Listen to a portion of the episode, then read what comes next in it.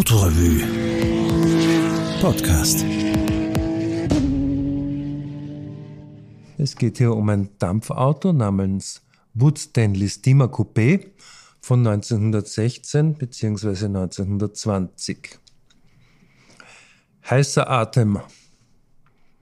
In den Hinterhöfen von Olomouc, also Olmütz, fanden wir eine Rarität erster Güte. Der welterstes und einziges Dampfcoupé im ungeschönten Originalzustand.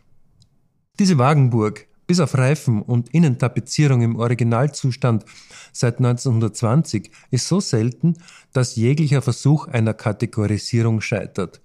Der Kurswert unschätzbar. Auch seine Dimensionen sind so unerhört, dass es schwerfällt, den Wagen einzuordnen. Der korrekte Begriff Coupé geht hier irgendwie schwer über die Zunge. Selbst in der begrenzten Szene der Dampf-Ipsomobile ist dies der Cullinan unter den Stanley Steamers. Dafür bürgt schon seine Geschichte.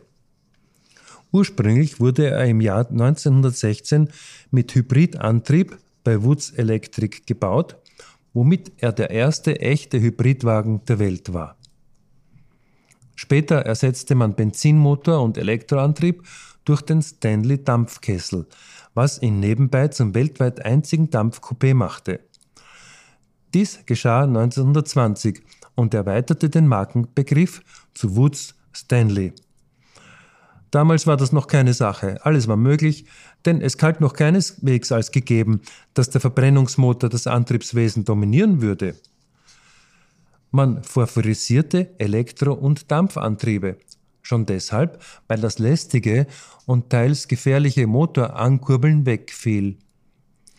Erst die Erfindung des Elektrostarters 1913, erstmals verwendet bei Cadillac, sorgte für generelles Umdenken. Wenn man Ludwig Otto zuhört, wie leicht und elegant sich besagter Cadillac starten und fahren ließ, glaubt man ihm gerne. Er besitzt nämlich auch diese absolute Rarität und schätzt sie persönlich noch höher als den Dampfwagen. Dampf. Das klingt nach erhitztem Wasser, weißen Wolken und machtvollem Fauchen. Unerschöpfliche Energie ohne Reue? Hm, dem ist leider nicht so, müssen wir erfahren. Tatsächlich stellt Ludwig Otto den Steamer nur ein bis zweimal pro Jahr heiß, weil er so teuer im Betrieb ist. Denn zum Erhitzen des Wassers wird chemisch reines Kerosin benötigt, und zwar 60 Liter auf 100 Kilometer. Dazu rechnen sich rund 10 Liter Ölverbrauch. Da fallen die 200 Liter Wasser weniger ins Gewicht. Die Firma Stanley wurde von den Brüdern Francis E. und Freeland O. Stanley gegründet mit dem Geld, das sie aus dem Verkauf ihres Trockenplattenfotografiesystems an Eastman Kodak bezogen hatten. Das erste Auto kam 1897 heraus und in den nächsten zwei Jahren waren sie mit jeweils 200 Fahrzeugen bereits der größte amerikanische Automobilproduzent. Die Boiler wurden mit weißem Benzin, später mit Kerosin betrieben. Die Konstruktionsprinzipien verfeinerten sich um einen Kondensator und geschweißte Stahlrohre. Die Boiler hatten Sicherheitsventile und im Fall deren Blockade verjüngte Sollbruchstellen, die ein Überhitzen und Explodieren der ganzen Chose vermeiden sollten. Historisch ist keine automobile Dampfkesselexplosion überliefert. Ein Stanley Steamer brach übrigens als erstes Auto der Welt die 200 kmh Marke. Ein Rekord, der für dampfgetriebene Fahrzeuge bis ins Jahr 2009 bestehen blieb. Der Ford T und der elektrische Starter waren die größten Feinde des Dampfmobils, dessen Geschichte 1924 endgültig endete mit der Stilllegung des Unternehmens. Heute werden Steamers um rund 100.000 Euro gehandelt und Jay Leno erwähnt gerne schalkhaft, dass er seinen Steamer sehr schätze, dieser aber in letzter Zeit Wasser verliere. Ludwig Otto erwarb sein Einzelstück auf Rhode Island. Die Verbindung dorthin stellte seine Familie her, die schon seit etlichen Jahren nach Kanada ausgewandert ist. Nur ich blieb hier in Olmütz. Mit dem Erwerb und Verkauf alter Autos hat er sich eine solide kleine Sammlung aufgebaut. Die Fahrzeuge wurden immer wertvoller, die Erlöse höher. Wir sehen in seinen ausgedehnten Hallen eine Autodelta Giulia von 1965, einst Rundstrecke, später für Rallye aufgebaut.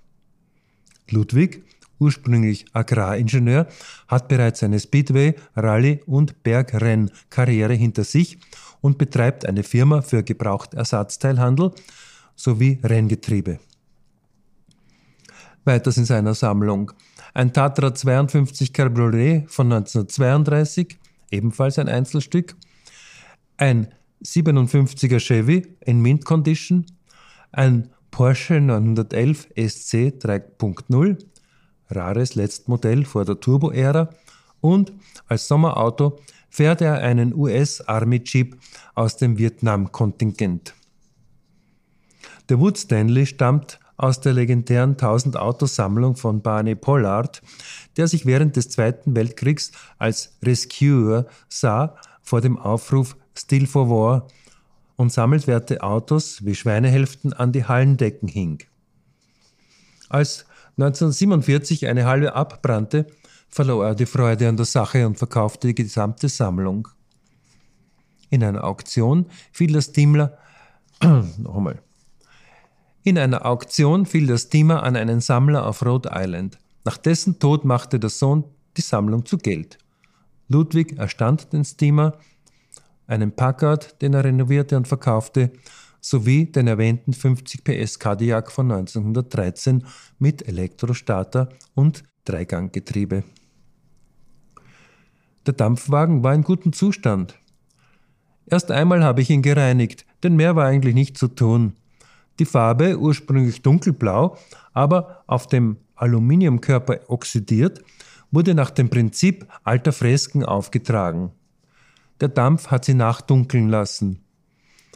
Dann setzte ich mich drei Monate über alle Literatur, die ich kriegen konnte, und machte mich mit Technik und Funktion vertraut. Als man mir endlich glaubte, dass ich wirklich Besitzer dieser Rarität war, bekam ich jede Menge Hilfe und Unterstützung von Sammlern und Auskennern aus den USA. Die Funktionsweise ist tatsächlich kompliziert. Gestartet wird der Brenner mit Benzin. Erst nach Erreichen einer gewissen Betriebstemperatur kann man zu Kerosin wechseln. Je nach Wetterlage dauert das Anheizen mehr oder weniger lang, denn die Kälte mag er nicht sehr. Für das Aufheizen, das Herstellen des nötigen Dampfdruckes vergehen 20 Minuten bis zum Losfahren. Liegt eine steilere Bergstrecke voran, muss man davor anhalten und noch extra Dampfdruck produzieren, ehe man sich an die Steigung macht. Sieben Pumpen sind im Einsatz. Bis zu 180 Grad Temperatur werden erreicht. 32 Atmosphären werden im Maximalfall erzeugt. Mit 100 Liter Wasser an Bord kommt man bis zu 50 Kilometer weit, dann muss nachgetankt werden. Ludwig hieft sich hinter das mächtige Steuerrad. Alles scheint hier überdimensioniert.